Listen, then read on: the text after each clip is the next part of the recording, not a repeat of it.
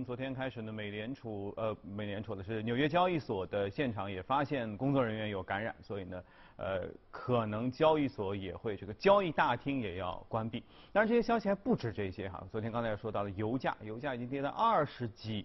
二十四美元左右，但跌穿二十的话，那完全是另外一番景象。可是这些消息都没有那则消息来的让市场更加稍微心头一震，那就是桥水基金。今天我们要和秦毅一起来聊一聊关于桥水、关于达里奥最近的经营的情况。你好，秦毅。啊，早上好。嗯。昨天呢，其实 A 股市场是这样的啊，上午走的还挺好啊，基本上到中午收盘的时候呢，呃，好多指数都纷纷转暖，而且回到了一个基准线之上。可是下午风云突变，啊，市场忽然就整个就就往下走了，然后大家都在问到底为什么？然后悠悠传来一个传言说。听说桥水基金有些事儿啊，一开始传的挺厉害的，说类似啊爆仓啊怎么怎么开始说，然后大家说这到底怎么回事？桥水当然后来也也也说自己出来证明了一下，说我们没事儿，我们挺好的，也晒了一下自己的成绩单。但是至少也说明，连桥水这么大的一家对冲基金的公司也在亏钱，成绩虽然比整个市场好一些，但毕竟也是处于一个一个下探的下折的这个关呃趋势当中哈。呃，秦毅，你是了解到的情况是什么？对，因为他公布了之后，他后面也有一个他的一个声明，是吧？那么总体而言的话，他的业绩的话，在百分之亏损百分之十四到百分之十八之间，应该整个指数的话，应该有跌幅百分之二十五，是吧？那么其实应该是比较正常的，只是呢，大家可以去关关注一些它的一些衍生品的交易的。因为他自己比较看好黄金，嗯，但是呢，近期的话，像黄金的一些交易的话，出现一些很大的异常，包括美股的一些 corporate 的一些一些债券市场，我们知道也非常的一个交易的一个不正常。那么，从这些种种的一些反常的一些交易的话，似乎背后的话，大家在猜测整个一个 hedge fund 是不是他们在一个头寸方面出现了一些异常，是吧？但我们关注到的话就是。目前的话，的确整个一个企业债市场的话是相当的一个不理想。从今年来看的话，其实股票标普的话跌了百分之二十多，百分之二十五。但是，一些所谓的一些包括一些像高收益债券啊，他们的跌幅也接接几乎接近百分之二十。高级的一些银行银行组团贷款的一些 ETF，跌幅也都超过百分之二十五以上。就是说，传统的。这些所谓的避险的或者是公司债券，相对来说能够提供一些避险的话，在整体市场大幅波动的一个情况下的话，没有提供任何的一个保护保护上的作用，所以这也出现了我们为为什么看到现在一个股票市场的话出现这么一个剧烈的？我觉得股票市场还有一个剧烈的话，就是说，就是现在该怎么一个救？因为从零八年救市，我们能够知道，就零八年金融危。危机的时候，一旦政府介入救市，其实对于整个一个股票普通股的一个持有人的话，这肯定是一个利利空消息，因为你手中的股票的话，基本上都是归零的，是吧？就是说，不因为政府来救市，所以你触发你自己一个买的动作。那现在的话，川普的话，他也说到对于航空的一些救助，但是说这不是你们的错。那这句话的话，我觉得该该去怎么一个理解是？然后目前。股票市场这股票市场的一个走势的话，那大家都是在进行一个集体的这么一个抛售，似乎因为他们所有的先打算的话，就是把普通股的这些权益的话，都是往零方面去归，是吧？那么我刚刚也说到，包括像桥水，桥水其实今年的话，它的股票的一个。抛空的一个头寸呢，还是相当不错的。因为桥水对于欧洲股票，特特别是欧洲，欧洲的话，它抛空了大概有一百四十亿美金左右，是吧？嗯。而且这个抛空的一个仓位的话，它陆陆续续从二零一八年开始就开始已经建立了。那么到现在的话，应该是两年左右，是吧？那么我们看到一八到一九年的话，其实它这个头寸并不赚钱，是吧？因为整体市场还比较理想。到了二零二零年，我们看到它甚至有一个短线的一个大幅的一个拉升。只是到最近，那么这些头寸的话，呃，一个德国我记得是德国抛空了接近五十八亿美金，然后包括法国的话有四十多亿美金，还包括呃其他一些意大利啊一些一些地方，是吧？那么按按道理的话，这个的话应该是给它。呃能够赚一点钱，包括它，但是呢，它抛空的对于占的这些公司的一个股本数的话，也基本上符合一个对冲基金的一些做法，基本上没有超过百分之一，是吧？我看了一下它。呃，将近四十几个一个抛空的一个头寸仓位的话，占公司的一个股本数的话，也在零点五到嗯百分之零点八之间，应该是也是一个比较正常，是吧？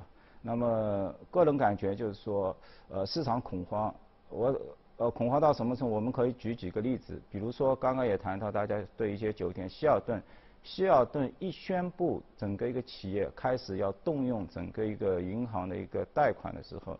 那么它的一个 CDS，包括它的一个 CDS 的话，从七十二的基点，那这是一个很低的，几乎等于等同于一个国家的主权。嗯。它可以瞬间，啊几天交易就可以到达到达四百多个基点。那么，其实它的回过头去看这个企业债的话，其实达到六六。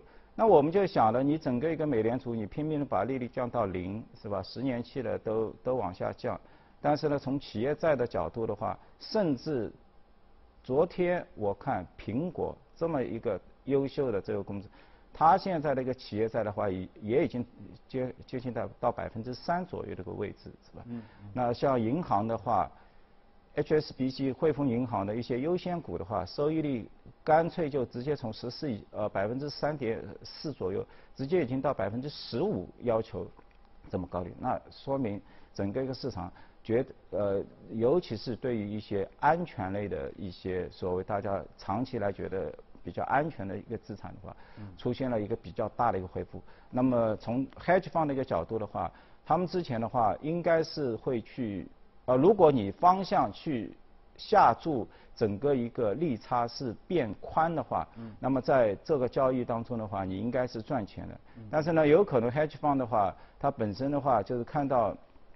啊，企业的经济情况还不错，尤其是这些呃发行的这些大大批量的这个债呃高等级级别的这些债券，那么这个收益率的话，银行端实在只要百分之零点几、百分之一，你就可以把钱借到了，然后企业端的话有百分之三、百分之四，那你过去是吧？但最近的这个叫完全相反，就是说，虽然美联储一一级五十个基点打到头，但是整体。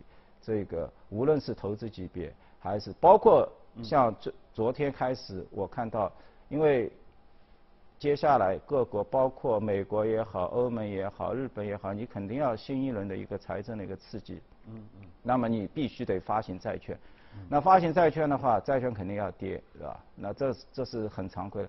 所以我们看到十年期的话，反而在昨天那么恐怖的话，它还是回到了。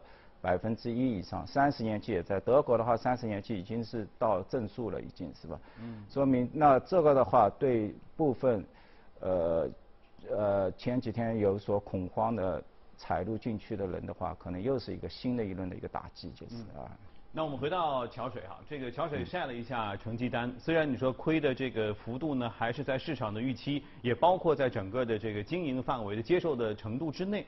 那么，其实我们还是好奇的，桥水到底亏钱亏在哪儿？因为它股票手里握的首先不多，其次是你说前面做多也好，做空也好，它是本身就是两手都在做的。那它是在黄金这里主要出现了一些亏损吗？对，但就是说，我们从目前公开的市场一些披露的话，就是它也提供了它的一个幺三 F 的一个表格，但这个表格是极其有限的。嗯。比如说，它现在幺三 F 提供的，截止到二零一九年十二月三十一号的话，它的股票看应该只有九十多亿美金，不是跟它其实桥水，它应该是有它网上公布的话，一百零八个客户的话。他客户他都是高端客户，他管的资金两千多亿是吧？目前露出来的话，显山露水的话，就是这些股票仓位的话，只有九十多亿。那这个九十多亿的话，也大量集中在这些 ETF，像美国的 SP 五百啊，或者一些新兴市场的，包括一些单独的一些国家的一些 ETF。那黄金的话，我看占它那个比重的话，可能只有百分之五到六，是吧？不是一个啊，包括它持有一些高收益债啊，一些企业 copy 的一些 ETF 啊，就是说。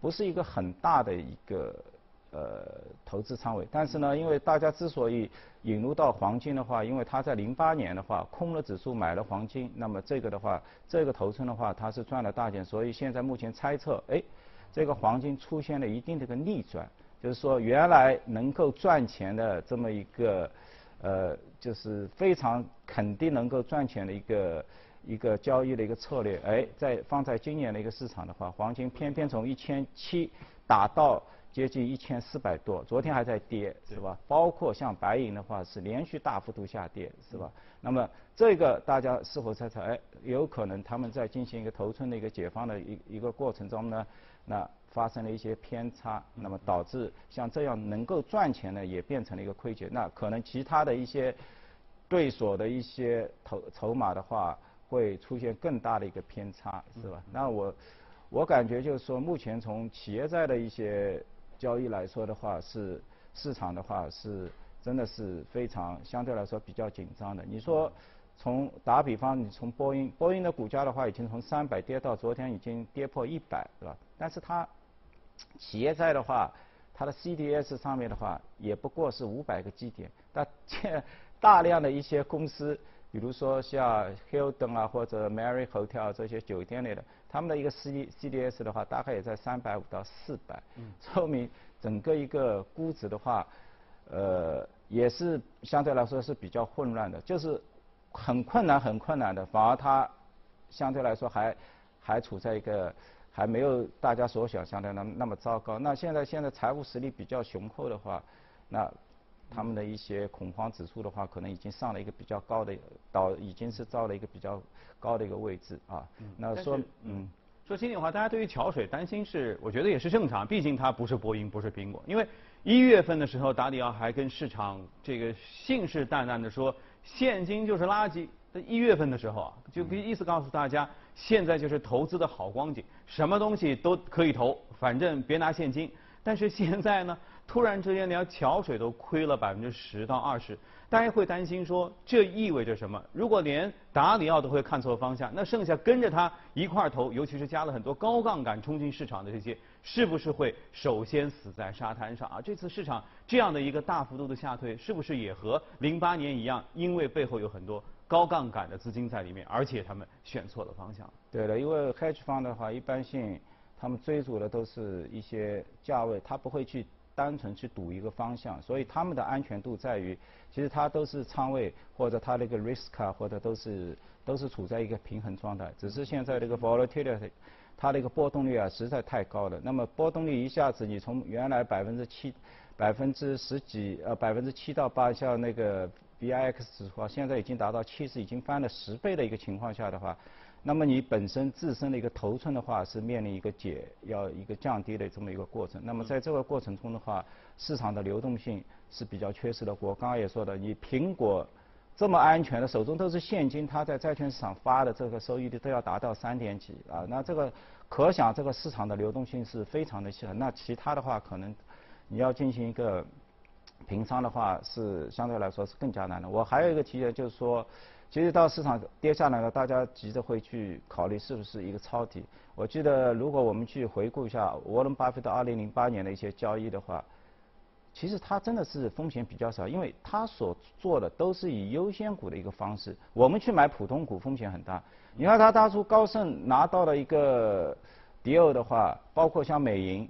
啊，拿到了电话都是优先股。美银的话是七块钱给他认购，每年百分之十。高盛也是啊。那么高盛的话，最多他拿进的时候五十亿美金的话，其实理论上如果高盛再跌的话，可能市值也就这么几十亿美金了，是吧？所以他买进的一个给自己的一个仓位是随时可以把这个企业都给他一锅端，可以把它端走，是吧？那么跟我们的一般的投资人。呃，是完全不一样的，所以他也只是在说，他在谈论他的一些策略。OK，我永远看好美美国，我永远在低位进行一个买买进。但是对于我们大量的投资者的话，他讲的你是实施不了的，因为他对自己的一个保护状态的话，就是在这种恐慌情况下的话，通过一些优先股，比如说像他 OXY 石油是吧？一百亿的，一百亿，他借每年拿八个点的一个股息，一家石油公司。那你现在的话，它整个石油公司的股市值都已经跌到一百亿了。它介入的时候，当初市值要接近六百亿，是吧？六百亿美金，所以它的保护地位很好的。你油价再跌，它就直接把你 OXY 这个石油都可以拿走，就是，是吧？所以完全不同的一个策略。所以我们在解读它的一些策略的时候，也看看自身能不能达到这样一个，就是说同样的一个地位起跑线。嗯。呃，既然就像你刚才说的，整个的流动性如此的短缺，这已经不是一场疫情、一些突发事件造成的突然的影响了。那这样的这个短缺会不会造成金融是一个金融危机的开始呢？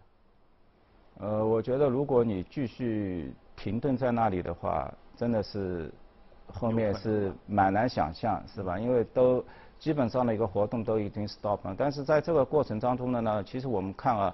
其实从前天开始，市场的一些估理性的，因为原来你在市场暴跌的时候，你包括一些像收息股啊，一些电力股，包括一像一些呃电信啊，都会出现百分之十以上的一个巨大的跌。但但是我。从前天到昨天晚上的交易的话，基本上这些公司的话已经稳定下来了。你像 Amazon 也好，头部的这些微软也好，苹果也好，基本上还能还是能够控制在百分之三到百百分之四到五左右的一个空间，说明理性的资金还继续在这个市场，没有说全部已经跑光了。但昨天的一个指数呢，有一个不大好的呢，就是它一个 Russell 一个两千，因为这个是真正代表。美国的一个本土的一些企业，中小型企业，那么它昨天的跌幅的话，这个指数就要达到百分之十，是吧？那说明在整个这一场这个疫情当中呢，相对来说这些本土的它的一个抗压的能力会相对来说会比较弱，是吧？因为我们看到其他的像标普的话，也不过到百分之四到百分之五左右，是吧？啊，OK，呃。